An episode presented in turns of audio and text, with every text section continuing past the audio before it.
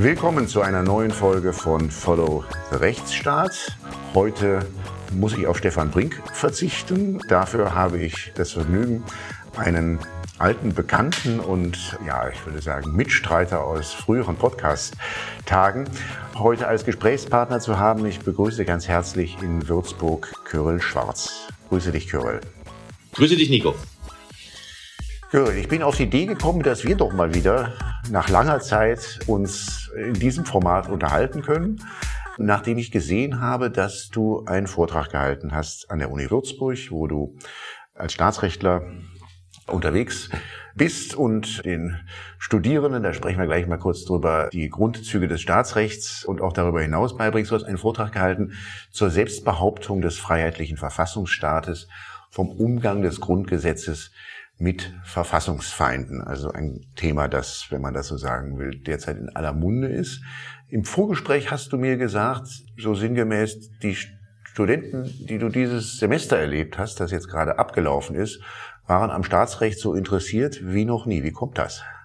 Also ich glaube, dass die Studenten momentan tatsächlich die gesellschaftlichen Veränderungen wahrnehmen, sie darauf reagieren wollen, aber sie ähm, noch nicht wissen, wie sie reagieren sollen. Das heißt, Sie möchten auf der einen Seite schon mehr Kenntnisse haben, als man sie vielleicht nur sozusagen auf Stammtischniveau haben kann.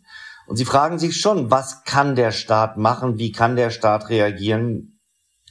Und dann muss man vielleicht manchmal auch ein bisschen Wasser in den Wein gießen und äh, bei manchen Sachen darauf hinweisen, dass die Anforderungen dann doch etwas anspruchsvoller sind, als wie es in der Politik manchmal verkürzt dargestellt wird. Aber insgesamt, sie sind in hohem Maße sensibilisiert durch die Berichterstattung von Korrektiv über die AfD und insgesamt über das Erscheinungsbild des Gemeinwesens. Kommen dann eigentlich auch Studierende zu Wort, die vielleicht, die vielleicht eher auch mal das Kreuz bei der AfD machen? Das habe ich mich immer gefragt, ähm, wo diese Studenten sind. Denn wenn man sich auch die Wahlergebnisse in Bayern anschaut, dann muss es sie ja irgendwo auch geben, auch unter jüngeren ähm, Menschen, die das Kreuz bei der AfD machen. Und ich habe keine einzige, ähm, keinen einzigen Wortbeitrag in der Uni erlebt, der in diese Richtung ging. Ähm, auch in der Diskussion damals nach dem Vortrag, wo auch eigentlich breite Teile der Bevölkerung waren, hat es keine einzige Stimme gegeben, die eher vielleicht etwas zögernder oder vorsichtiger war. Vielleicht liegt es auch momentan an der öffentlichen Stimmung, dass man sagt, man will jetzt einfach Zeichen setzen. Aber auch der Fall Halemba, den wir ja nun in Bayern hatten mit einem Würzburger Studenten, der ähm, sich in doch etwas, ich sag mal, AfD-typischer Art und Weise versucht hat, das parlamentarische System auszuhebeln, war eigentlich nur ein Diskussionsfaktor, aber auch da gab es keine verteidigenden Worte. Das ist ein bayerischer Abgeordneter der AfD. Das sollten wir kurz erklären, da ja nicht alle so äh, die ja, selbstverständlich. Das ist ein bayerischer Abgeordneter der AfD, der wegen des Verdachts der Volksverhetzung ähm, mit Haftbefehl gesucht wurde. Der Haftbefehl ist dann äh, vollstreckt worden vor der konstituierenden Sitzung des Bayerischen Landtages, was die AfD dann als Unterdrückung der Opposition in Bayern dargestellt hat, in Verkennung allerdings aller verfassungsrechtlichen Maßstäbe dafür. Denn da galt Immunität noch nicht, die, der hatte noch keine Immunität, aber das war eben einfach die bewusste Inszenierung dessen, ähm, was man von der AfD insoweit dann erwartet hatte. Und das ist ein Würzburger Student. Das ist ein Würzburger Student gewesen, der hier ähm, jedenfalls bei, gegen den ein Ermittlungsverfahren läuft, wegen des Verdachts ähm, der Volksverhetzung und der Verwendung verfassungswidriger Symbole. Sprechen wir über die Selbstbehauptung des Verfassungsstaates. Es ist ja viel die Rede zurzeit von der Wehrhaftigkeit des Staates. Wo kommt das eigentlich her, das, der Begriff der Wehrhaftigkeit? Also tatsächlich als politischer Begriff ist es eigentlich Karl Löwenstein gewesen, der 1937 mit Militant Democracy versucht hat, darauf hinzuweisen, dass Demokratien sich eigentlich gegen Feinde von innen und das natürlich am Beispiel des Nationalsozialismus als emigrierter Jude versuchte klarzumachen, man muss sich gegen solche Entwicklungen von Anfang an zur Wehr setzen. Und ähm, das ist, wie die Geschichte gezeigt hat, am Ende der Weimarer Republik ist Weimar auch daran gescheitert, dass es eben nicht ausreichend viel wehrhafte Demokraten gab. Weniger eigentlich, dass die Weimarer Verfassung nicht auch entsprechende Schutzmechanismen hatte, was oft übersehen wird. Weimar ist, glaube ich, nicht an einem Mangel an Schutzmechanismen gescheitert. Aber deswegen gibt es eben diesen Begriff. Und das Bundesverfassungsgericht hat ihn ganz früh in seine Rechtsprechung aufgenommen und hat in den Parteiverboten der 50er Jahre genau darauf nochmal rekurriert und hat gesagt, also wehrhafte Demokratie, Schutz der freiheitlich-demokratischen Grundordnung, das ist ein zentrales Ansinnen auch dieses Staates. Die, die Wehrhaftigkeit kennt verschiedene Verfassungsinstrumente. Das wichtigste ist wohl das Parteiverbot, was du bereits genannt hast. Vielleicht auch mal kurz so ein bisschen Revue passieren lassen. Parteiverbote hat es in der deutschen Geschichte zwei gegeben in den 50er Jahren? Ja, es hat zwei in den 50er Jahren gegeben, die erfolgreich waren. Einmal gegen die Sozialistische Reichspartei, eine ganz offensichtliche Nachfolgepartei der NSDAP, was programmatische Aussagen, Personalstrukturen und ähnliches anbelangte. Und dann sicherlich auch unter dem Eindruck bereits des Kalten Krieges ähm, und der Adenauerschen Politik der Westbindung, um sozusagen an der Bündnistreue keinen Zweifel aufkommen zu lassen, ein Verfahren gegen die KPD Mitte der 50er Jahre, ähm, das dann zum Verbot der kommunistischen Partei führte und ihrer Nachfolgeorganisationen. Das waren die beiden erfolgreichen Verfahren. Ein sehr langes Verfahren war das KPD-Verfahren. Das hat ja. mehrere Jahre gedauert und ist politisch natürlich umstritten gewesen und wird auch heute in der Nachbetrachtung sehr differenziert bewertet, wenn man darüber liest. Absolut. Also ich glaube, man kann dieses Verfahren tatsächlich nur aus den zeitlichen Umständen und in dem Kontext der 50er Jahre sehen. Natürlich noch auf der einen Seite die Spätphase des, äh, des Stalinismus in Russland, aber eben auf der anderen Seite auch der ganz klare Versuch, politisch deutlich zu machen, die Bundesrepublik Deutschland, in Klammern alte Bundesrepublik Deutschland, wäre ein verlässlicher Partner im westlichen Verteidigungsbündnis. Ähm, ich glaube, manches würde man heute auch anders sehen, aber äh, das ist eben genau vielleicht auch dem globalen Zeitgeist auch zwischen McCarthy-Ära und anderem dann doch geschuldet gewesen. In jüngerer Zeit hat es den Versuch gegeben, die NPD, die, ähm, eine rechtsextreme Partei, die zeitweise auch es bis zu Mandaten in den Landtagen geschafft hat, zu verbieten. Das ist gescheitert vor ein paar Jahren. Das ist eigentlich zweimal gescheitert. Das ist einmal gescheitert, ähm, weil nicht mit Sicherheit geklärt werden konnte, in welchem Umfang die NPD damals als Objekt des, von Beobachtungen des Verfassungsschutzes sozusagen das Gebot der Staatsferne nicht hinreichend sichergestellt war. Das ist eher vielleicht eine sozusagen prozessrechtliche Feinheit. Aber ich glaube, der zweite Punkt, das zweite Verfahren, das 2017 damit endete, dass man der NPD attestiert hat, Ihr seid schon richtig widerlich verfassungsfeindlich, aber es reicht nicht aus, um euch zu verbieten, weil ihr zu unbedeutend seid. Das ist dieses Merkmal der Potentialität, das das Verfassungsgericht damals einschränkend hinzugeführt hat, was eben jetzt auch zu, ich glaube schon, einer Vielzahl von Interpretationsproblemen genauso wie auch praktischen Problemen führt, wenn man sich jetzt überlegt, dass es andere größere Parteien gibt, bei denen möglicherweise die Voraussetzungen für ein Verbot auch gegeben wären, was jetzt eher so eine tatsächliche Frage ist. Aber wenn man bei der NPD gesagt hat, ihr wart damals zu klein und zu unbedeutend, dann muss man natürlich die Frage umgekehrt stellen, wann ist denn eine Partei vielleicht zu groß und zu bedeutend, um sie noch verbieten zu können? Und das ist sicherlich eine der großen politischen Fragen, die man auch gegenwärtig beantworten muss. Da sprechen wir über die Diskussion, ob ein Verbotsverfahren gegen die AfD geführt werden sollte oder vielleicht sogar muss. Was spricht aus deiner Sicht für, was spricht gegen ein solches Verfahren? Also ich will mal zunächst mit von der tatsächlichen Seite aus anfangen. Ähm, man muss sicher sein, dass die Beweislage schon so ist, dass sie annähernd dem entspricht, was man auch in dem NPD-Verbotsverfahren an Voraussetzungen, um zu beweisen, dass eben eine verfassungswidrige Partei vorliegt, auch tatsächlich gegeben ist. Das ist, glaube ich, eher die tatsächliche Frage. Die zweite Frage, die, du hattest es eben auch schon angedeutet, eben eine Frage des politischen Ermessens ist, wie es jetzt auch jüngst nochmal thematisiert wurde, soll man oder muss man einen solchen Antrag stellen?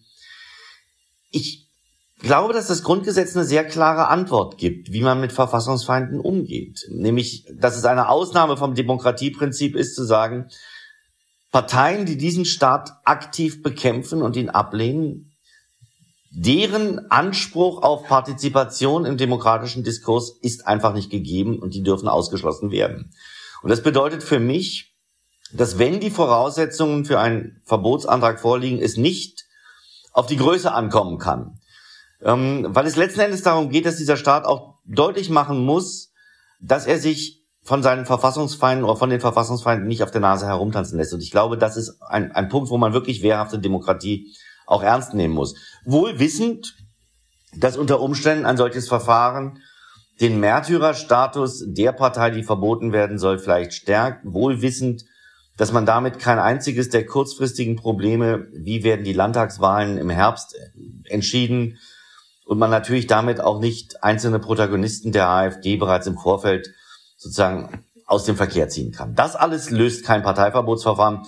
Du hattest es angesprochen, wie lange das KPD-Verfahren gedauert hat. Umgekehrt auch das NPD-Verbotsverfahren hat dreieinhalb Jahre gedauert. Ähm, also das ist ein Marathonlauf, keine Kurzstrecke.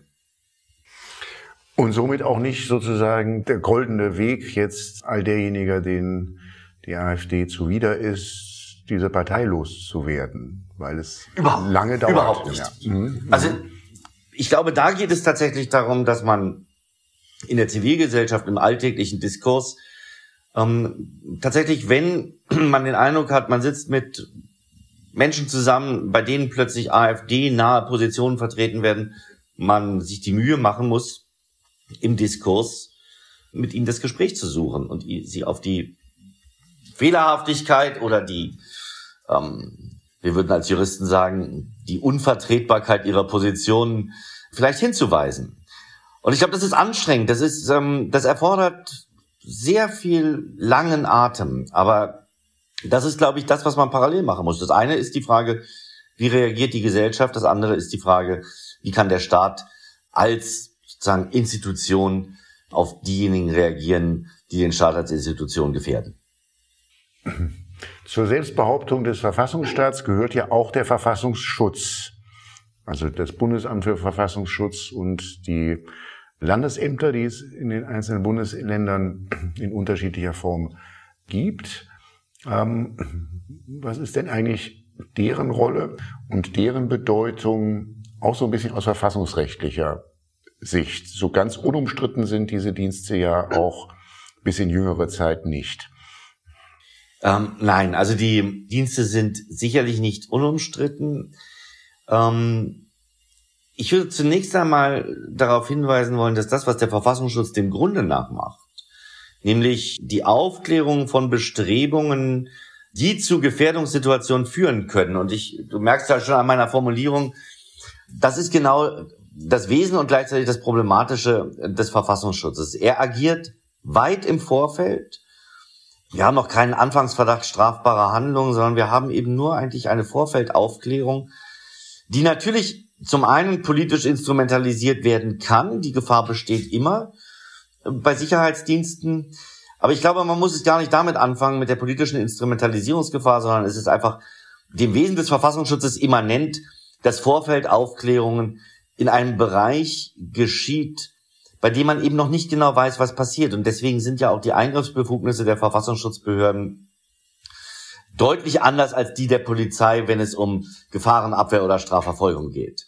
Das heißt, es geht um das Sammeln von Informationen, das Bewerten von Informationen und dann die Weitergabe dieser Informationen in gebündelter Form an die dann entscheidungszuständigen Behörden. Dass das natürlich ein, ein Klima auch schaffen kann, des Überwachtseins und dass man deswegen genau überlegen muss, welche Instrumente man gerade den Verfassungsschutzbehörden zur Datensammlung geben will, das liegt, glaube ich, rechtsstaatlich auf der Hand, dass man da äh, sich genau anschauen muss, für welche Zwecke das tatsächlich erfolgt. Es gibt ja auch ein, vor allen Dingen das Kontrolldefizit dort. Also während wir, ähm, das weißt du ja alles viel besser als ich, ja die Sicherheitsbehörden, ich sag mal, die normalen Sicherheitsbehörden ja alle darüber klagen, dass sie das, was sie tun, immer stärker durchnormiert wird und damit auch ja, eingeschränkt wird. Wenn man sich etwa die Rechtsprechung des Bundesverfassungsgerichts anschaut, ja, BKA-Gesetz, wo doch sehr, sehr kleinlich auch Vorgaben gemacht werden ähm, zu den Eingriffsbefugnissen. Und dann haben wir andererseits die, die Dienste, die ja doch sich weitgehend der Kontrolle entziehen das ist so eine Auseinanderentwicklung, die ich immer schwierig finde. Also ich stimme dir vom, vom Befund her sofort zu. Und bei der Einschätzung ist, glaube ich, ähm, da mögen wir etwas divergieren, aber ich glaube, das liegt auch daran, ähm, dass dieses fehlende Kontrolle, die, die eingeschränkte Kontrollmöglichkeiten sich ein bisschen aus der Tatsache ergibt, wie kann der Verfassungsschutz diese Aufgaben wahrnehmen? Wenn er sie in einem Maße wahrnimmt, dass er permanent im Lichte der Öffentlichkeit auch steht und der öffentlichen Kontrolle, wird es, glaube ich, schwer sein für ihn, die Aufgaben wahrzunehmen. Ich persönlich bin der Auffassung, dass man sehr viel mehr auch beim Verfassungsschutz darauf achten sollte, ob abgeschlossene Sachverhalte nachträglich mit Informationspflichten und Ähnlichem versehen werden, um dann eine gerichtliche Kontrolle auch im Nachhinein deutlich zu machen und das zu ermöglichen. Ob das reicht oder ob man tatsächlich auch für Verfassungsschutzmaßnahmen vergleichbar wie bei der G10-Kontrolle von vornherein ein unabhängiges Gremium schaffen muss, das jede Maßnahme der Verfassungsschutzbehörden noch einmal durch eine Art unabhängige Clearingstelle auch begutachten lässt. Da weiß ich nicht, ob man den Verfassungsschutz dann nicht unter Umständen noch sehr viel enger anlegt. Aber mit Blick auf die Gefahren, die wir ja zum Beispiel auch unter dem Aspekt Abgeordnetenbeobachtung, längerfristige Abgeordnetenbeobachtung, beispielsweise auch bei der Partei Die Linke hatten, wo man natürlich sagen kann, das wirkt sich massiv auf das politische Klima aus, wenn Abgeordnete nicht wissen, ob sie beobachtet werden oder nicht. Ähm, das schafft, glaube ich, eine viel größere Grundrechtsgefährdungslage als eine Polizei, die ganz klar umgrenzte, nach meinem Geschmack wie du selber auch schon andeutest, etwas zu kleinteilig umgrenzte, aber dem Grunde nach umgrenzte Handlungsbefugnisse hat. Also ein schönes Beispiel ist ja, also wie auch, sagen wir mal, wie wechselhaft dann auch die, die Zeiten sind. Ein schönes Beispiel ist, dass Bodo Ramelow, ähm, heute Ministerpräsident von äh, Thüringen, ja einst sich dagegen, dagegen kämpfen musste, dass er vom Verfassungsschutz überwacht wurde. Kann man heute ja. gar nicht mehr, kann man heute schon, obwohl es jetzt glaube ich noch keine 15 Jahre her ist, kann man das heute schon gar nicht mehr verstehen. Ja? Nein, das ist, ähm, also da fand ich, hat man auch tatsächlich gemerkt, man kann über einzelne politische Strömungen auch innerhalb der Partei Die Linke lange diskutieren, ähm, welche Nähe oder welche Entfernung sie zur freiheitlich-demokratischen Grundordnung des Grundgesetzes aufweisen, um es jetzt sehr freundlich zu formulieren. Aber dass einzelne Abgeordnete mit nachrichtendienstlichen Mitteln in der Art und Weise, wobei man ja sagen muss, auch beim Verfassungsschutz gibt es zwei Grundkategorien. Es gibt einmal die Sammlung von Informationen aus allgemein zugänglichen Quellen und es gibt tatsächlich die heimliche Beobachtung und das Infiltrieren von Institutionen oder Gruppierungen, bei denen der Verdacht auf Bestrebungen naheliegt, wirklich mit nachrichtendienstlichen Mitteln. Das erste ist relativ harmlos, das ist Sammeln aus Zeitungen, Veröffentlichungen, Internetauftritten und ähnlichem. Aber dem Grunde nach ja, es erscheint einem heute tatsächlich schon sehr fremd, was damals geschehen ist und eben die Vorstellung, dass die Exekutive ein Instrumentarium haben könnte, um politische Gegner damit jedenfalls in ihrer Tätigkeit einzuschüchtern oder sie von der Wahrnehmung ihrer legitimen parlamentarischen Aufgaben abzuhalten, das wäre schon eine sehr erschreckende Vorstellung. Im Übrigen auch eine, wo ich immer sage, wenn man das als Staatsschutzmittel ansieht, im Kampf gegen diejenigen, die tatsächlich diesen Staat gefährden, halte ich das für eine völlig legitime, abstrakte Aufgabenzuschreibung. Ähm, wenn ich darauf vertraue, dass Institutionen wie der Verfassungsschutz oder die Sicherheitsdienste insgesamt sich ihrer Rechtsbindung bewusst sind, dann habe ich auch kein Problem damit. Aber eben die Vorstellung, diese Instrumentarien sind in anderen Händen und man hat ja auch in anderen Ländern gesehen, wie schnell ein Rechtsstaat umgebaut werden kann, dann erfüllt einen das bisweilen schon mit Sorge. Zum, zum Umbau kommen wir dann gleich. Eine Fra Frage noch, ähm, die, ähm, also die fehlende Kontrolle und dann auch vor allem die fehlende öffentliche Kontrolle der Dienste führt ja auch dazu, dass es keine Erfolgskontrolle oder jedenfalls eine sehr unzureichende Erfolgskontrolle gibt. Also die Frage, nutzt das eigentlich wirklich alles, was da an Aufwand betrieben wird? In den Diensten. Und da haben wir ja auch immer wieder so Negativbeispiele gehabt. Und ich glaube, das NPD, das erste NPD-Verbotsverfahren war ein besonderes Negativbeispiel, mhm. was ja dann eingestellt werden musste, weil sich herausstellte, dass dann doch allzu viele von denen, die deren Aussagen dann, äh, NPD-Funktionären, deren Aussagen dann ähm, dort auch das Verbotsverfahren stützen sollte, dann wiederum auf der Gehaltsliste des Verfassungsschutzes standen. Ähm, wie, also müssen wir da einfach blind vertrauen oder wie sicher können wir eigentlich sein, dass, das, dass die Apparate, die dort betrieben werden, dass die also tatsächlich sinnvolle Arbeit machen? Ich glaube, Nico, die entscheidende Frage ist, was verstehen wir auch schon unter dem, was du jetzt Arbeitsauftrag, sinnvolles Arbeiten ähm, eigentlich umschreibst?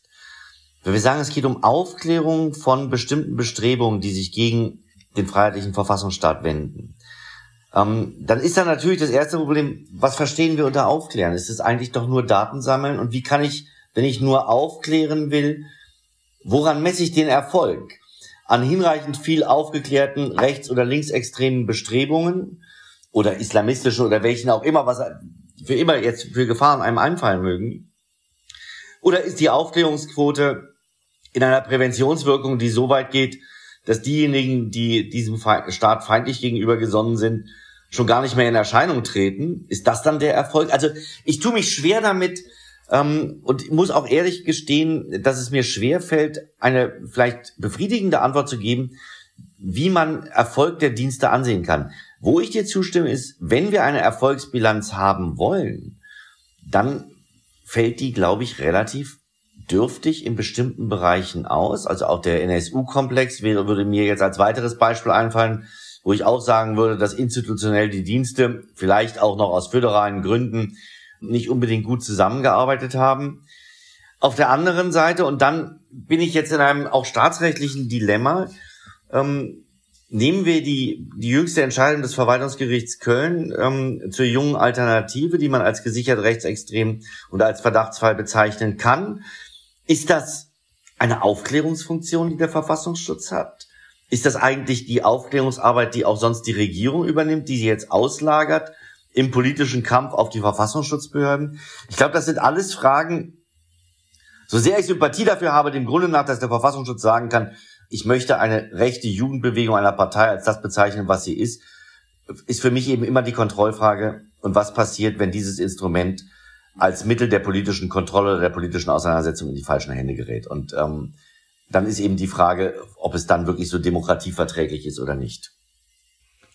Ähm, Ronen Steinke hat ein Buch geschrieben, der Journalist der Süddeutschen, äh, mit dem jetzt frisch dem schönen Titel Verfassungsschutz, wie der Geheimdienst Politik macht, dem auch genau das eigentlich aufgegriffen hat und problematisiert, dass naja, weil, die, weil ja die, die Verfassungsschutzbehörden letztlich immer wieder, wieder dann auch weisungsgebunden ähm, zum Regierungsapparat gehören, dass sie natürlich tendenziell auch immer Regierungspolitik machen. Ja. Und ähm, das ist sicherlich auch ein ganz gewichtiger Gesichtspunkt, weswegen es sich schon durchaus lohnt, mit einer gewissen Skepsis auch ähm, auf die Arbeit zu schauen, die die Verfassungsschützer machen. Sprechen wir über als letzten Komplex.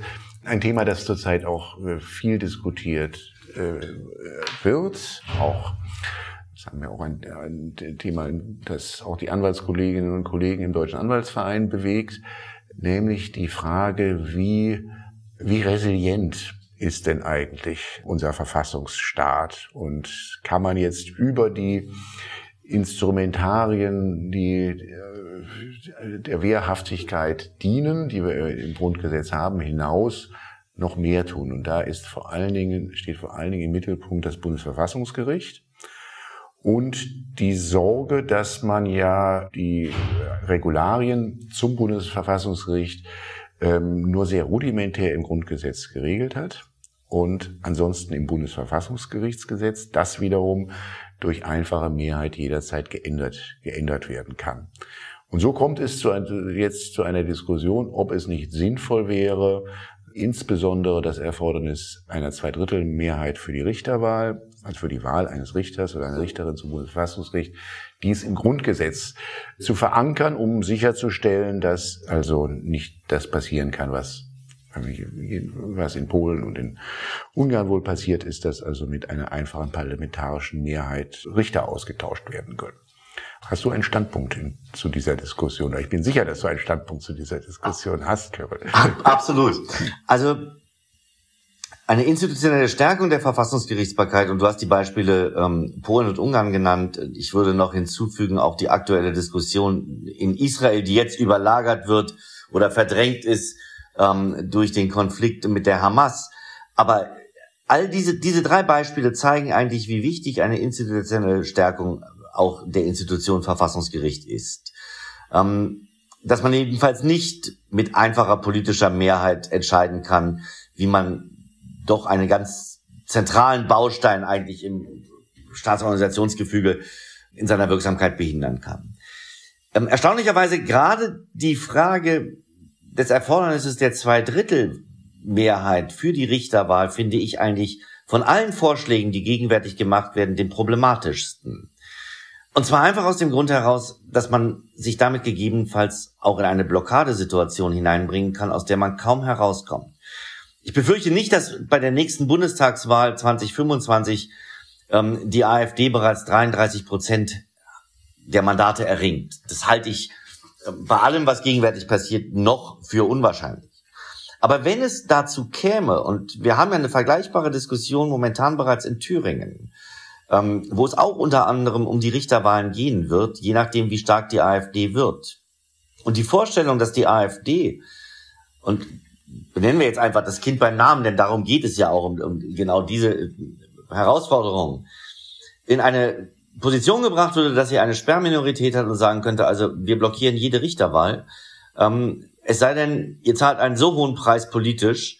Ähm, das finde ich gefährlich. Mir fällt momentan in der Hinsicht mit Blick auf das Erfordernis der Zweidrittelmehrheit, die ich an sich für völlig richtig halte bei Verfassungsrichterwahlen, noch keine überzeugende Lösung ein. Also eine Möglichkeit wäre ja, dass man alleine schon das Bundesverfassungsgerichtsgesetz als zustimmungspflichtiges Gesetz ausstatten würde, mit der Konsequenz, dass jedenfalls der Bundesrat auch noch an eine relativ gute Position gebracht wird, um Änderungen des einfachen Gesetzgebers, die im Bundestag beschlossen werden, zu verhindern.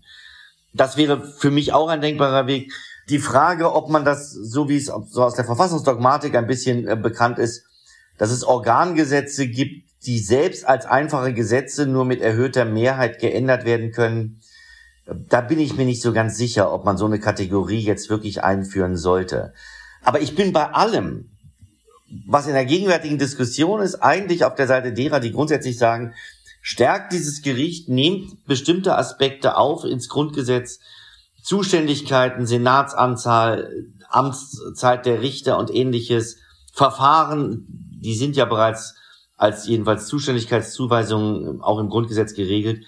Aber gerade bei dem Erfordernis der Richterwahl mit Zweidrittelmehrheit, da sehe ich einfach die Gefahr, dass man sich unter Umständen selber blockiert und dann da auch nur noch schwer rauskommt, weil man ja auch für die Änderung des Grundgesetzes dann wiederum eine Zweidrittelmehrheit bräuchte.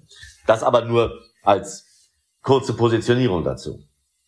Ja, das ist das Dilemma, nicht, dass man dann, dass man dann das Sperrthema dort hat äh, und dann wiederum Antworten finden muss, wie man das wiederum verhindern kann, dass eine Partei, die ein Drittel hat, und das ist ja im Prinzip realistischer, als dass sie die, dass sie die Mehrheit bekommt, wie sie dann also auf diese Art und Weise nachher ungewollt sogar noch mehr Einfluss letztlich ausüben kann, als sie das mit den, mit den derzeitigen Regeln hat. Insofern leuchtet mir das sehr ein, dass, es, dass man das doch mit großer Skepsis auch sehen kann, ähm, ob das wirklich der Weisheit letzter Schluss ist, äh, mal gar nicht davon zu reden, dass es vielleicht ja auch sowieso Gründe gibt, dass man sich die Art und Weise, wie ja hinter verschlossenen Türen die Richter ausgewählt werden in den Parteien, ja nach komplizierten Schlüsseln, die kein Mensch versteht, ob das wirklich zur äh, das Vertrauen in äh, Karlsruhe stärkt, wenn da also auf diese Art und Weise nach Landsmannschaft und äh,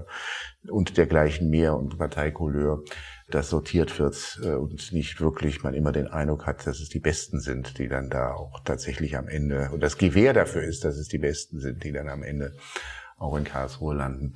Das sei mal dahingestellt. Jetzt haben wir einen weiten Bogen geschlagen, äh, lieber Kyril, von der Frage äh, Parteiverbot, Verbotsantrag, NPD, über die Rolle, die die Verfassungsschützer spielen äh, im Zusammenhang mit der Wehrhaftigkeit äh, unserer Demokratie bis hin zu den aktuellen Diskussionen um Grundgesetzänderungen zur Stärkung der Resilienz unseres Verfassungsgerichts. Ähm, bleibt mir eigentlich nur noch dir ganz, ganz herzlich zu danken für dieses spannende Gespräch, lieber Körl. Lieber Nico, liebend gerne, hat wieder richtig Spaß gemacht. Erinnerung an gute alte Zeiten dabei. Klasse. Darf ich einen Veranstaltungstipp loswerden für, für, für Mai? Ja, Gerne. Äh, Im Juni ist es, ne? Ja, Juni. Äh, du musst mir kurz mit dem Datum helfen. 14., 15. 14. Fragezeichen? 15. Juni in Würzburg. Aber du kannst viel besser erzählen, was es da gibt. 75 Jahre Grundgesetz, eine akademische Geburtstagsfeier mit Richtern, ehemaligen Richtern des Bundesverfassungsgerichts, des Europäischen Gerichtshofs, des Europäischen Gerichtshofs für Menschenrechte und auch vielleicht etwas randständig ähm, aus theologischer Perspektive, aus historischer und das vielleicht wirklich noch als letzten Hinweis, darauf freue ich mich am meisten, den Vorsitzenden der Schweizer Thomas Mann Gesellschaft, der gleichzeitig ein Kollege von dir, lieber Nico, ist ein Rechtsanwalt aus Zürich, der das Thomas Mann Archiv in Zürich lange geleitet hat und über die Sprache des Grundgesetzes referieren wird. Und ich glaube, das wird neben den juristisch sicherlich spannenden Vorträgen aber vielleicht der spannendste Vortrag. Ganz klasse. Und alle, die uns jetzt äh, zuhören und sich das im Terminkalender dann notieren, see you in Würzburg im Juni. Bis dann, Danke, lieber Körel. lieber Nico. Wunderbar.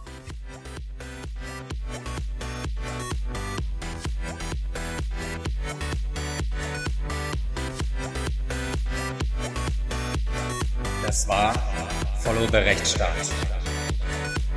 Schaltet auch ein bei der nächsten Folge und abonniert.